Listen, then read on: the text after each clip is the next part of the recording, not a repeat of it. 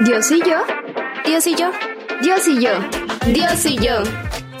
Bienvenido a tu podcast católico de confianza, en donde resolveremos todas tus dudas.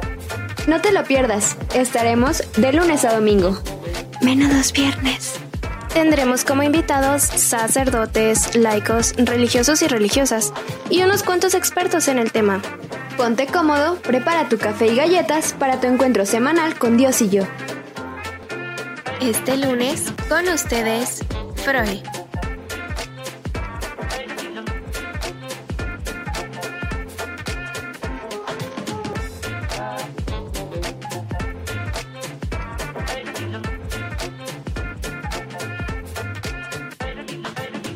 Paz y bien hermanos, sean bienvenidos. Pues bueno, iniciemos a hablar sobre el ecumenismo. Antes que nada, tenemos que tener bien claro algunas cosas.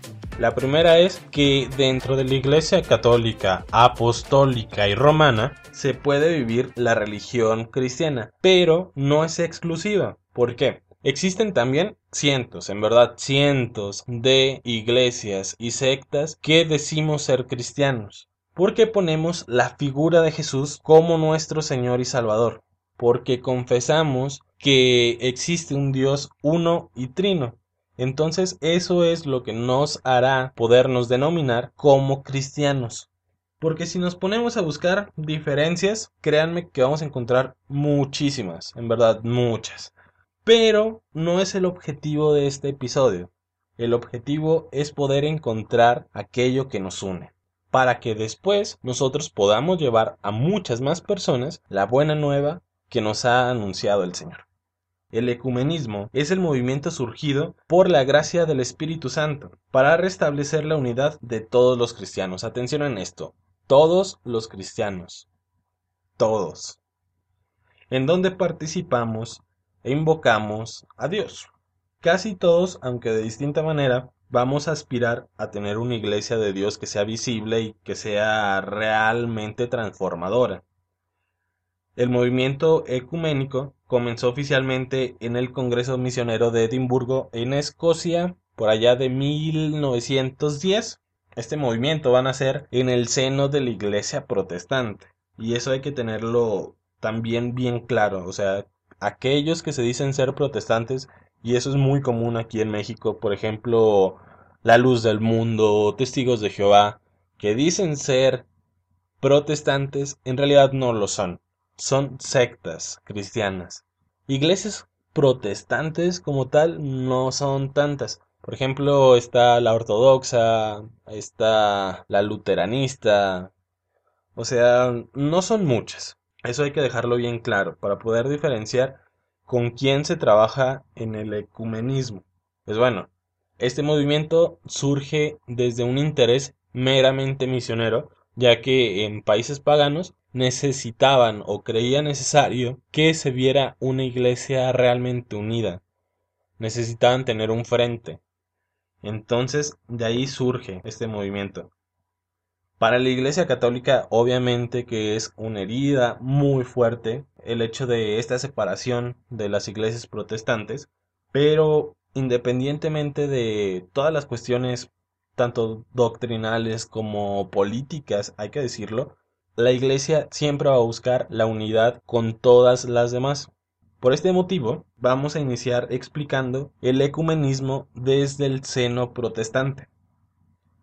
Para ellos existen tres grandes figuras que pusieron la base a este ecumenismo. El primero es Carlos Brent. Él fue un canadiense que en 1927 dio una conferencia en Lausana, Suiza. Con esta conferencia se dio origen al movimiento Fe y Constitución. El objetivo de él era unificar la doctrina.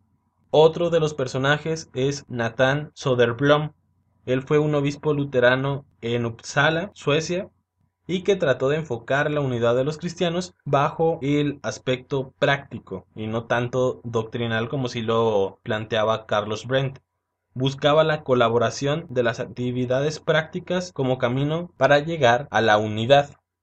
En el Congreso de Estocolmo de 1925 fundó el movimiento Vida y Acción Y finalmente, la tercera persona que puso así como las bases con el ecumenismo protestante es Juan Mott.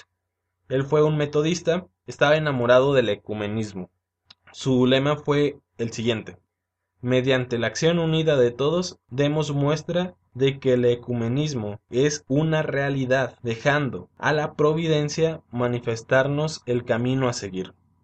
Bueno, él en 1946 recibió el Premio Nobel de la Paz y fue presidente vitalicio del Consejo Ecuménico. Ya que vimos un poco el contexto del ecumenismo protestante, es necesario que hablemos también del ecumenismo católico. ¿Qué estamos haciendo nosotros o qué hemos hecho? Preocupada por la división entre los mismos cristianos, la Iglesia Católica se da cuenta que tiene que aprender a dar respuesta a los fieles católicos, pero también a todos aquellos que se han separado. Hoy ya no es la Edad Media. Hoy no es obligatorio civilmente que debemos profesar en la Iglesia Católica, o por lo menos en México ya no es así y que en mi opinión es lo mejor que le pudo pasar a la iglesia. ¿Por qué? Porque de esta manera se nos obliga a trabajar con más empeño en la conversión de las almas, nos llama a profundizar aún más en nuestra fe y que el día de mañana quienes sean partícipes de la iglesia sean conscientes plenamente de la vida espiritual que desean llevar. Por ello la Iglesia Católica continúa el movimiento ecuménico a través de distintas acciones. Por ejemplo, en 1925 se organizaron encuentros llamados Diálogos de Malinas entre el cardenal Mercier, que era obispo de Malinas, y primado de Bélgica. Bueno, esta conversación, estos diálogos se daban con la iglesia anglicana, que quizá en otros episodios podamos hablar un poco más detalladamente del origen de esta iglesia, que me parece bien interesante. Pero bueno, Regresando al tema, en 1930, el padre José Metzger fundó la asociación Una Santa, con el objetivo de fomentar el ecumenismo. Después, el padre Watson, que era un protestante convertido al catolicismo, fundó el Octavario de la Unión de los Cristianos, que consiste básicamente en dedicar cada año ocho días de oración y estudio a favor de la unión de los cristianos. Por lo regular es del 18 al 25 de enero. Este octavario actualmente ha adquirido dimensiones globales. En 1960, el Papa Juan XXIII funda el Secretariado para la Unión de los Cristianos, bajo la presidencia del cardenal Agustín Bea. Es el organismo católico por excelencia para promover la unión de los cristianos. El decreto conciliar sobre el ecumenismo, Unitatis Redintegratio, presenta las bases doctrinales y las líneas de acción práctica del ecumenismo católico. Fue promulgado por el Papa Paulo VI el 21 de noviembre de 1964, durante la celebración del Concilio Ecuménico del Vaticano II, que todos hemos escuchado de él, y si no lo hemos escuchado, también me parece un tema bastante interesante para poder platicar sobre él en algún otro episodio. Posteriormente, la asociación Unum Sint, que son palabras tomadas de Juan 17:21, que la traducción sería que sean una sola cosa. Bueno, esta asociación fue fundada por la congregación del concilio y tiene como finalidad promover la unidad de todos los cristianos en la única iglesia de Cristo. También hubo muchos encuentros en cuanto a jerarcas de distintas confesiones. En estas vamos a encontrar los siguientes. Primero, cuando se realizó el Concilio Vaticano II, las iglesias protestantes también tuvieron un papel bien importante en las decisiones de nuestra iglesia.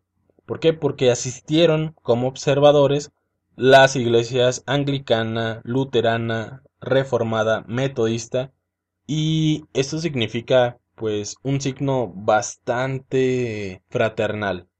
Quizás sin dar opinión fueron y estuvieron presentes en ese momento histórico de nuestra iglesia. En 1960 se da la visita del doctor Fisher, que era el arzobispo anglicano de Canterbury, al Papa. En 1962 se da un encuentro entre el Papa Paulo VI con el patriarca ortodoxo Atenágoras. Después, en 1965, Roma y Constantinopla levantaron mutuamente las excomuniones que se habían lanzado allá en 1054, o sea, ya casi mil años después se levantan excomuniones que se dieron precisamente por la disonancia que existía entre, entre estas dos iglesias. Se separa Constantinopla de Roma y es cuando Roma les quita la comunión dentro de la iglesia católica y ellos hacen lo mismo. Entonces, aunque no había tanta tensión siglos después, nunca nunca habían levantado esas excomuniones, seguían ahí presentes. Entonces creyeron, y me parece correcto, que para poder empezar a hablar de ecumenismo era necesario que históricamente se empezara a resarcir ese daño que nos habíamos hecho mutuamente. En 1966, Paulo VI dialogó con el doctor Ramsay, que era el sucesor de Fisher, del que ya habíamos hablado, que fue el arzobispo anglicano que fue a visitar al Papa. También debemos de nombrar a Juan Pablo II, porque para él era ya una costumbre el orar en comunión. En todos sus viajes hacía oración con los representantes de los hermanos separados. También Juan Pablo II en Ghana va a hacer un encuentro con el obispo anglicano de Canterbury, que en ese momento era el doctor Robert Runciep. La visita de Elías II, patriarca ortodoxo de Georgia, la hace al Vaticano. Entonces también es otro momento en el que se empieza a ver esa intención de unificar a todos los cristianos. Finalmente, otro de los hechos importantes fue la reunión en Patmos, que es Grecia. Esto fue en el año de 1980, un poco más reciente, de representantes católicos y ortodoxos. Y en la actualidad vamos a seguir encontrando muchas y muchas y muchas acciones en cuanto a la creación del ecumenismo. Si vemos la figura de Francisco, creo que le ha dado bastante importancia a esa parte. Pero bueno, para concluir, vamos a decir que la unidad entre los cristianos es el gran sueño de Cristo.